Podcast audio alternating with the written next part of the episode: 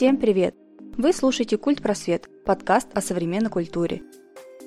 Добрый день, дорогие друзья! Сегодня мы поговорим на тему «Как сделать карьеру в художественной сфере». И у нас в гостях Екатерина Гончарова, художник-иллюстратор и акварелист, член Союза художников России. Ольга Чижова, тату-мастер, занимаюсь татуировкой уже пять лет, владелец студии Тату Мяу и Олд Тату Бар. Угу. Итак, давайте поговорим на тему того, как сделать карьеру в художественной сфере. Может быть, поделитесь своим каким-то опытом или просто мнением на этот счет как сделать карьеру конкретно в тату-сфере, очень такой щепетильный вопрос, потому что есть несколько вариантов. Можно начать самому дома, купить какое-то первичное оборудование, пробовать на искусственной коже, на фруктах есть такой как бы опыт у людей, у меня, например, вот. А, либо пойти к более опытному мастеру, начать обучение и как бы руководствоваться уже, а, как сказать, скорее его а, направлениями и советами. Вот, как бы возможно, два таких варианта. А, ну а в художественной сфере тоже есть э, несколько путей. Можно пойти классическим путем, то есть поступить в училище, вуз и так далее, то есть получить именно художественное образование. Вот. Э, можно получать образование самостоятельно, то есть сейчас, например, очень распространена э, такая схема, когда люди говорят, я вообще не заканчивал ни художественную школу, ничего, я там, я банкир, и в свободное время я рисую там милых персонажей, нигде не учился, либо люди там, например, находят э, в интернете э, курсы, которые они заканчивают, там о степени их официальности тоже можно разговаривать. Вот, то есть человек как бы занимается саморазвитием, он не тратил время, там, 6 лет, например, на защиту магистратуры именно по специальности, но у него есть, например, талант, он хочет его э, ну, как бы получить базу, знать какие-то там азы, правила, и чтобы уже как бы развиваться дальше в этом направлении. Вот. Плюс, конечно, никто не отменял, скажем, самородков, которые нигде вообще ничему не учились, просто у них все классно получается, они любят этим заниматься, они развиваются. Тут больше уже э, зависит от того, как бы, насколько человек имеет смелость э, заниматься любимым делом и поставить, довести его до э, той степени, чтобы им еще и зарабатывать. Вот. Тут уже тоже как бы можно дальше много разговаривать о том, как именно э, сделать это своим э, своим доходом. То есть любимое дело, которое приносит тебе доход. Это, мне кажется, самое большое счастье, когда ты занимаешься любимым делом, ни, ни, ни на кого ты работаешь, вот, а занимаешься любимым делом, и оно тебе приходит, приносит доход. И мне, кстати, всегда очень интересно в плане вот людей, которые, как раз Катя сказала, которые вот а, нигде не учились, но они по-своему там гениальны, самородки вот эти вот. Насколько это не миф вообще? Реально есть такие люди или все равно нужна какая-то база, какая-то вот долгий труд, после которого ты все равно там приходишь к какому-то уровню мастерства? Или реально есть люди, которые там, что в, в сфере художественной, что в сфере э, тату, которые просто вот берут машинку в руки и сходу у них начинает получаться. Техническая база, как бы в зависимости от того, в, какой, в каком направлении человек работает, да, там в тату-сфере или в изобразительной любой там другой, да, там э, все равно база техническая нужна. То есть где-то ты должен узнать, какие тебе нужны краски, какие у них технические характеристики, как ими пользоваться, так чтобы тебе это все э, самовыразиться в итоге э, нужным образом. Э, есть, конечно, такие люди, но тут мало быть просто вот художником. Тут еще нужно уметь себя преподнести, потому что, может быть, они есть, но о них никто не знает. Допустим, у меня есть э, э, два таких человека знакомых, вот э, в частности, уже он очень пожилой, из Украины я приехала 6 лет назад, это преподаватель моего бывшего мужа. Э, сумасшедший уровень акварели. Просто безумно красивые работы Юрий Дятлов. Но никто, очень мало кто его знает, потому что, ну, а, наверное, там в связи с возрастом какими-то, да, там люди э, говорят, что ну, это я не умею этим всем заниматься, я вот рисую, как бы мне это не надо, там, как через выставки просто как-то там думать, что о них узнают. А так, как бы сейчас э, информационная, да, такая нагруженность э, среды, в которой мы живем, и все пытаются там о себе рассказать, показать, донести себе, вот я такой, раз такой, э, то, конечно, человек, который вот такой самородок, ему нужно, если он хочет, чтобы о нем узнали, еще быть не только художником, но и уметь о себе рассказать, достучаться до зрителя, э, быть актуальным. То есть вот, ну, тут много очень всяких еще э, штук, которые важны для этого. Вот. А, ну, наверное, все. Ну, в тату-сфере очень частая история, на самом деле, когда именно художники приходят э, в, в индустрию тату, чтобы зарабатывать, потому что, ну, там, грубо говоря, в РХУ отучился, хочется зарабатывать, заниматься любимым делом, а как художник человек еще неизвестен. И казалось бы то, что вот я рисую, значит, я смогу делать татуировки. А, тут э, достаточно сложная история, потому что зачастую, во всяком случае, в моем опыте, именно художники почему-то плохо бьют. Я не знаю, как это работает. Возможно, привычка карандаша, кисти – это совсем другое все. Вот. И самородки как раз-таки появляются в основном из ничего. То есть они не художники, они не татуировщики, они просто пробуют, и у них прям сразу пошло. То есть вот у меня э, есть пример, мы с моей подружкой начали заниматься татуировками, она портретистка, рисовала, сама училась, вот, рисовала портреты на заказ, и она, в принципе, начала заниматься татуировкой, на что она меня и подбила. Я ныла такая, вот, я рисую эти скетчи, бросаю их в шкаф, и толку от них, зачем я это делаю, как-то мне, ну, мне это доставляет какое-то удовольствие, но нет. И, собственно, э, мы начали с ней заниматься, она говорит, вот, возьми мою тачку, попробуй. Я попробовала, и где-то через буквально, наверное, на вторую татуировку у меня начинается запись. Прям сразу люди записываются, пошло-поехало, и все, то есть как бы сразу все пошло, в итоге студии и так далее.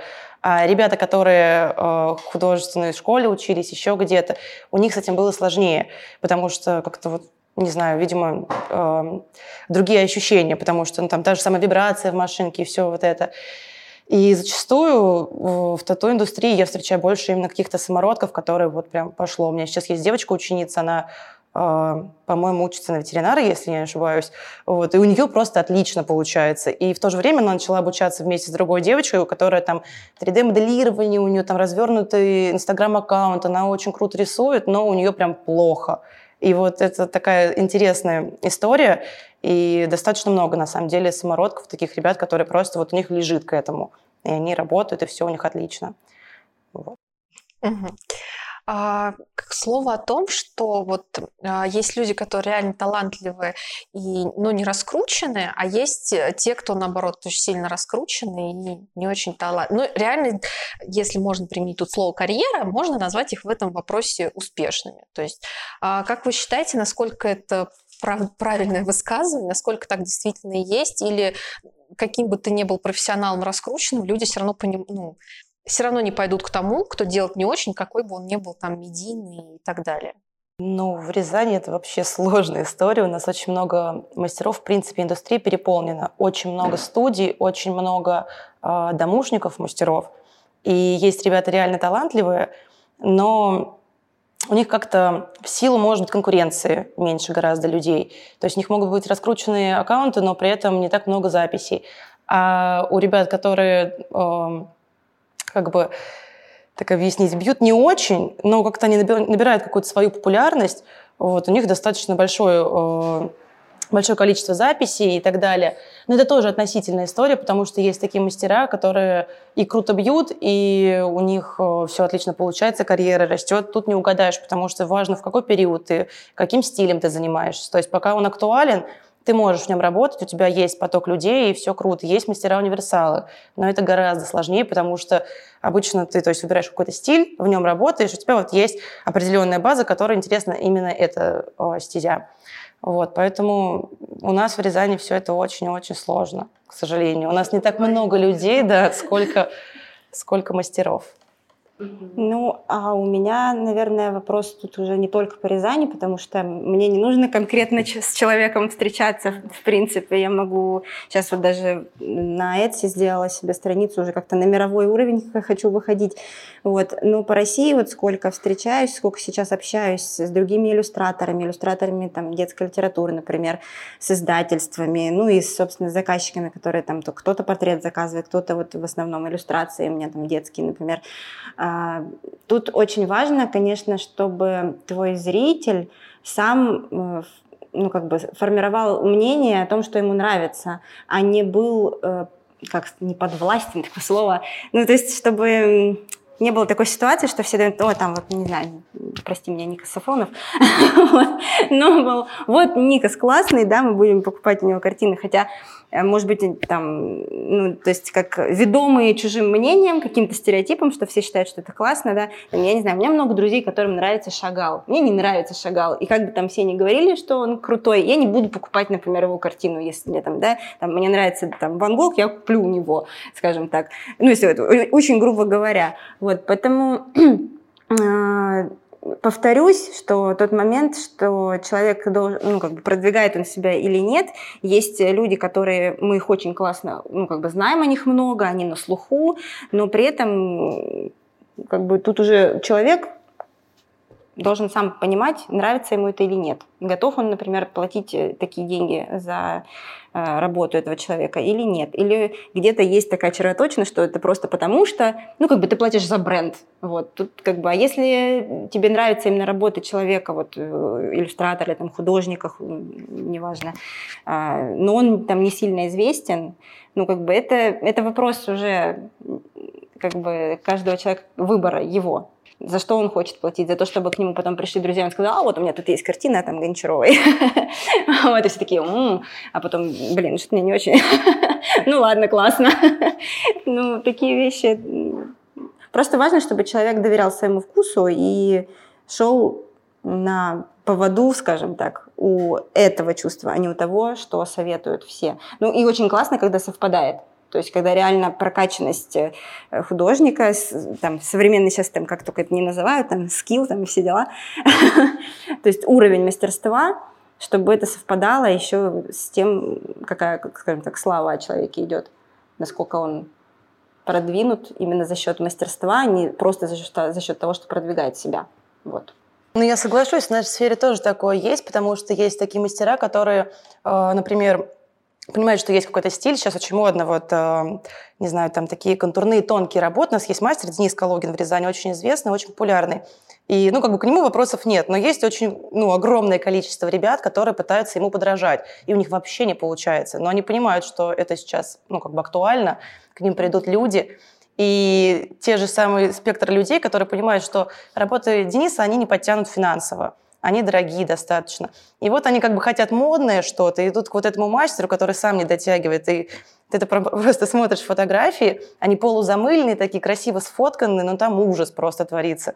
И люди идут, записываются, потом они приходят к тебе это все дело исправлять, и ты просто смотришь, ну вот зачем? Что тот мастер берется за это тупо потому, что это просто сейчас популярно, актуально, и придут к нему люди. Что человек идет потому, что сейчас модно и популярно делать такие татуировки. И то есть тут как бы такая стезя, все почему-то как-то тянутся именно не за качеством, за каким-то, а вот просто потому, что это модно. Mm-hmm как-то вот в такой стезе все. И это еще влияет тоже на формирование цен. Вот тоже часто спрашивают, почему картина, например, столько стоит, как формируется вот этот вопрос. Не знаю, наверное, в татуировке да, те же вопросы возникают, вопросы. почему так, да, там, например, ну это же маленькая там татуировочка, почему, да? Ну подумай, что это три листочка. И ну как бы в иллюстрации тоже, и в живописи, там в акварельной все эти вопросы тоже есть. И поэтому а, получается, мастера, которые уже достигли какого-то уровня, да, понимают, что занижать ценность своей работы как бы нехорошо. Вот. А все, кто еще только идут, ну, мы сами через это, возможно, прошли, да, то есть у меня тоже когда-то работа стоили дешевле, или там, не знаю, у меня был переезд, мне нужно был, был какой-то хотя бы любой заказ, я могла задешево там портрет написать, понятное дело, но я как бы у себя в голове себе поставила цель, да, что я иду, я расту, и как бы наступит момент, когда я не буду уже задешево, просто я буду отказываться от этого заказа, вот и все. И люди, которые специально занижают свою стоимость, чтобы брать эти заказы.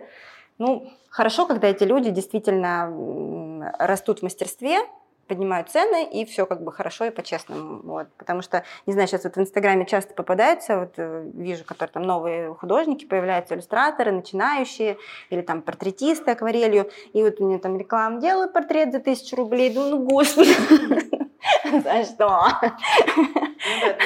Бывает. Да, да. И за счет этих людей потом как бы к тебе приходят, вот у людей, да, это все в ленте мелькает, мелькает, и ты потом такой говоришь 10 тысяч, и тебе говорят, а что так дорого? Ну, вот так. У нас еще бывает, когда говорят, почему так дешево. Вот это самое интересное, то, что есть э, у нас как-то в городе делится ценовая позиция на очень дешево и очень дорого. Мы когда делали прайс для студии, мы пытались какое-то что-то среднее выбить, чтобы и самим что-то зарабатывать, и расходники окупать. Тоже есть такая история, когда мы открывались с мальчиком, ну, я не одна студия открывала, а с другом. И он мне говорит, только почему? Говорит, в других студиях у нас расходники стоят в два раза дешевле, чем наши, а прайс у них выше. Ну, как бы я за качество в первую очередь. И у нас была такая ситуация, то, что э, люди писали такие, а почему так дешево? Мы объясняем, ну, потому что у нас э, категория людей, которые приходят за татуировками, делится на две части. А почему 500 рублей – это слишком дорого? И почему там 5000 – это слишком дешево? И очень сложно варьировать между вот э, этими людьми, потому что есть, повторюсь, домушники, мастера, которые там, ну, а полная антисанитария и полный ужас вообще у них творится. И они такие, ну, вот тысячу рублей за вот такой рукав просто, да, нормально. Вот. И в то же время мастера, которые э, там за малюсенькую татуху берут там 4-5 тысяч, и то есть тут уже еще дело престижа опять-таки работает. То есть не все пойдут за какую-то дешевую стоимость или наоборот дорогую. Это какой-то такой... Ты выбираешь по ходу, как э, с кем ты из какой-то категории людей будешь работать. Как-то вот так. И, к сожалению, вот эти вот э, мастера, они формируют вот этот твой прайс, и ты не можешь ничего с этим сделать. Тебе либо, ну, грубо говоря, палки в колеса вставляют, и тебе приходят какие-то акции, там придумывать еще что-то, либо просто смириться, наверное, с этим, я не знаю. Как раз о том, насколько эти сферы развиты в нашем городе, мы поговорим в следующем выпуске. А сегодняшний наш подкаст подходит к концу. Спасибо вам большое. Вы можете слушать нас на всех доступных подкаст-площадках iTunes, Google Podcast, CastBox, Яндекс.Музыка и ВКонтакте. Мы будем благодарны, если вы оцените наши труды. Все ссылки на нас и на наших гостей в описании. С вами была команда Арт Центр. Услышимся на следующей неделе.